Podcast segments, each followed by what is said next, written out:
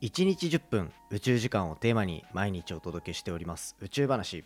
今回はスペシャルゲスト会というところで2回目の登場ですね。総合商社の金松から高田さんに来ていただいております。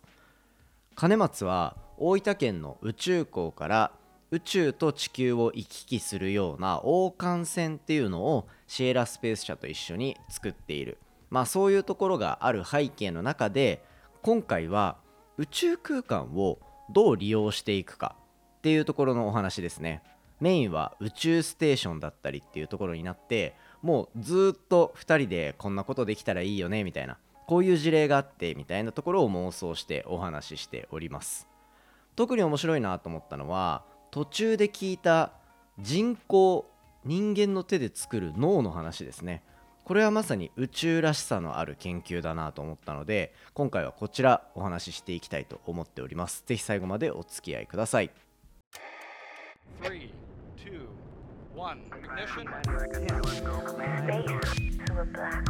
Japan. 佐々木亮の宇宙話ということで今回はスペシャルゲストに登場していただくというところで2回目の登場ですね金松から高田さんに来ていただいてますよろしくお願いしますよろしくお願いします。お久しぶりですお久しぶりです。すいません、また乱入させていただいて。えいえいえいえいえありがとうございいえもう最近もこう宇宙業界を駆け回っているっていうのを聞いてるので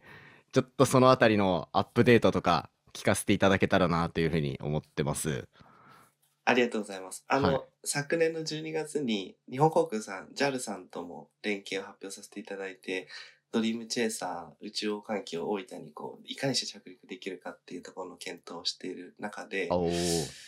2月にあの JAXA さんの希望利用シンポジウムにも登壇させていただいて宇宙ステーションでどんな利用ができるかとかポスト ISS でどんな利用が生まれるかっていうお話の文脈を今日佐々木さんと頭を柔らかくできたら面白いかなと思って参上しました。いいね。よろしくお願いします。お願いします。なんか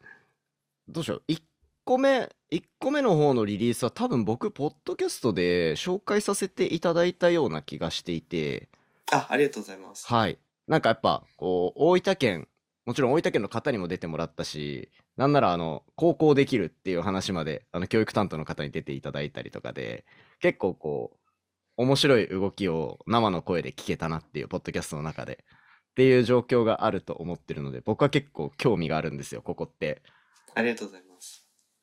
これはもう今までこう大分県とシエラスペースと金松でこう合同でやっていたところに新たに日本航空が入ってきたっていう状態なんですか？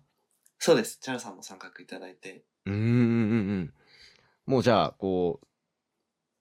なんだやっぱ国内で空港利用っていうところの面もあるから日本航空の協力があるとよりこう広げやすくなるというか利用促進とかにつなげやすいなっていう意味合いもあったりするんですか？そうですね。あとは政府の皆さん、あの、まとの連携も JAL さんやっぱりすごく強いので、そういったところも期待させていただいてますし、あと、すごいお話しした時に私がすごい、あ、最高じゃんと思ったのが、はい JAL さんのミッションって、あの、物と人の、あの、輸送なんですよ。はいで、なそこの文脈に目的地って、まあもちろんあると思うんです。まあ安全に人と物を輸送するってことなんですけど、目的地がなくて、なんか JAL さんからすると、別に目的地が宇宙でも、輸送することは変わら変わらない、変わらないよねっていうお話をされて、え、超かっこいいんだけど、かっこいいですね。すごいですよね。そっかそっか。そうなんですよ。で、それを聞いたときに、あ、もうこれは一緒にできるんじゃないかと思って。確かに。じゃあなんか逆に言うと向こうからしてもまあ別にそんな壁を感じていることもなくっていうような感覚なんでしょうねきっとそうだと思いますね。もちろんあのね、はい実際宇宙となるといろんな壁はありますけど、うんうんマインドセットとしては、はい、そうだといや。一番大事ですよねそこはい、本当に素晴らしいです。でもう一つお話出てた希望利用シンポジウム JAXA がこう開催していたっていうところで、まあ、希望って ISS 国際宇宙ステーションにある日本の持ってる空間の名前じゃないですか希望は。はい。はい。でそこをどう利用していくかみたいな話をされたって感じなんですか？その時は。そうですね。あの、やはり日本政府が去年、えっ、と、国際宇宙ステーションの参画を2030年まで延長した中で、うん。その後もやっぱり低軌道は民間企業を中心に頑張ってほしいという思いがあっあるので、うん今ある希望をいかに使い倒すかみたいな、そんなお話とか、どんな利用ができたら、こう、もっともっと民間企業が参画して、面白い、あの、宇宙利用ができるかっていうのをお話をしたっていう感じですね。あそうなんですね。それってじゃあ一応こう民間に移り変わっていくところも全部こうスコープの中に入ってお話をするみたいな感じなんですか？あ、そうですね。なので、あの、法律的な課題とか、どんな障壁があるかみたいな、そういう真面目な話もしたりとか、どんな利用があったら面白いんじゃないかみたいな、そういう話もさせていただいたってです。そうちなみにどんなお話をされたんですか？私、なんか結構真面目に法律の話とかしちゃったので、今日は、あ今日今日はあの、どっちかっていうと、こんな理由があったら面白いんじゃないかとか、逆に聞いてるリスナーの皆さんが、こんなこと宇宙でやってみたいっていうようなきっかけになるようなお話を佐々木さんとできたら最高だなと思ってます。ああいいですね。面白い。これもうメールでちょっとやり取りさせてもらった時にいやこの企画面白いなと思ってもう即これでいこうと思って こう時間の約束をさせてもらったぐらい僕も結構ノリノリな。でなんかなんで僕がそんなにノリノリになるかっていうところで言うと僕がずっと国際宇宙ステーションの、まあ、希望の外側についている観測機を使ってこう研究をずっとやっていたっていうところとあと実際に NASA で研究させてもらうのも国際宇宙ステーションっていう場があったからこそそこの中で出るアメリカ側のモジュールとの国際連携みたいなところであの NASA の側にで研究をさせてもらうみたいなことがあったっていうのがあるのですごくもう国際宇宙ステーションのメリットを享受しまくった人間なんですよ。だからエコひいきめにいろんな話ができるみたいな。素晴らしいですよね、宇宙ステーションがあるっていうことは。いや、すごいと思いますね。なんかもちろん、僕は天文でめちゃめちゃ関わってたんで、その目線が結構強くなるんですけど、もちろん、あの、例えば、化学の研究だったりとか、よくなんか物を燃やす研究だったりとか、なんかもう本当に多岐にわたっていろんなことやってるじゃないですか。医学研究とかもそうだし。いや、すごいですよ。私、この間ちょっと調べててびっくりしたのが、UC サンディエゴかな、アメリカの大学で、脳オルガノイド、ブレインオルガノイドを宇宙で作って、はい。それ細胞？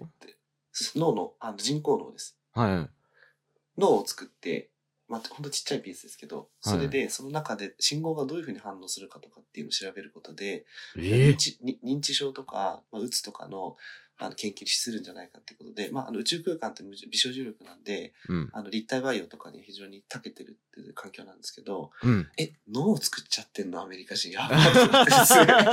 それ知らなくてマジかみたいな。すごいな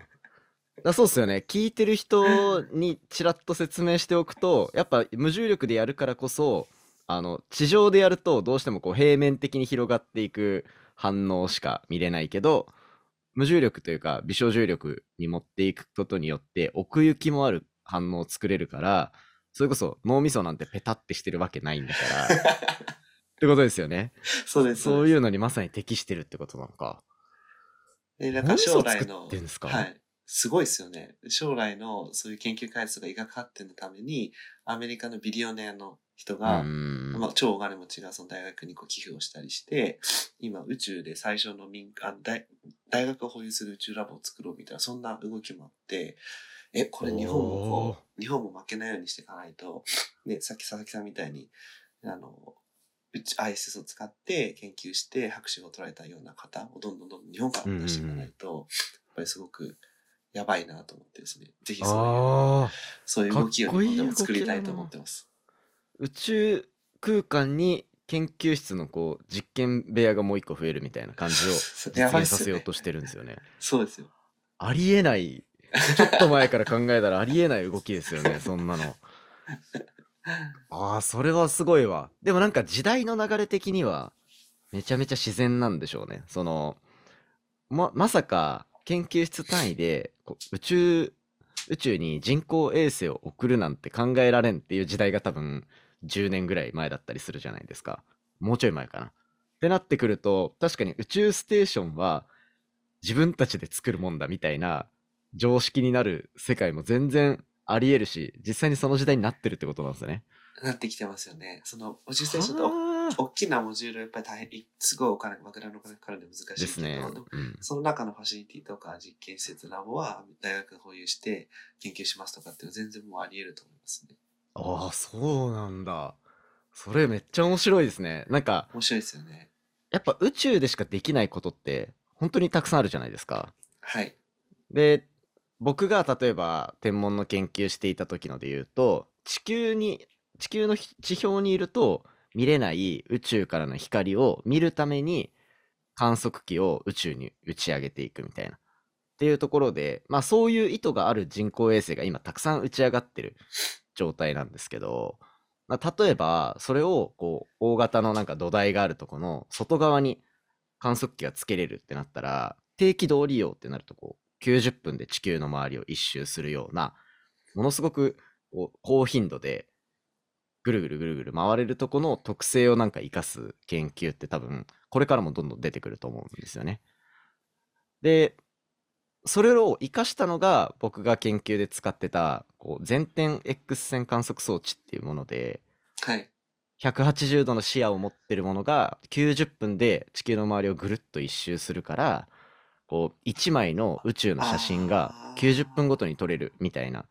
すごい。そうすると、まあ、これって低軌道だからこそっていうなんかテーマが結構くっついてくるんですけど確かに確かに。そうするとなんかこうす一個一個の星を見る精度はあんまり良くないんだけどあのすごくレアな現象を捉えやすい確率的に。っていうところでど全体的にってことですね。ですですです。なので今までだったら見つけられなかったようなこう突発的に本当に全く予測ができない。そこに何があるかもわからないみたいなそういうものを発見する能力に適しててすごく宇宙ステーションというか低軌道利用と宇宙に持っていくっていう二面をカバーした研究内容だったんですよ。えー、面白い。それ、ちなみにどんな発見があったんですか？た僕の研究で言うとこう恒星フレアっていう太陽の表面であるはい。爆発が結局星の位置は分かっててもその星でいつ爆発が起こるか分かんないんでこう有名な星とかを90分間で1回こう観測するようなやると結局でかい爆発って地震とかも同じでほとんど起こらないんですよね。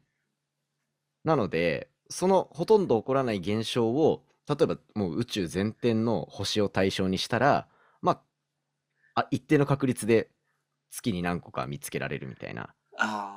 感じになってそれを10年とか今だともう運用15年ぐらいになるのかなそういうののデータをまとめて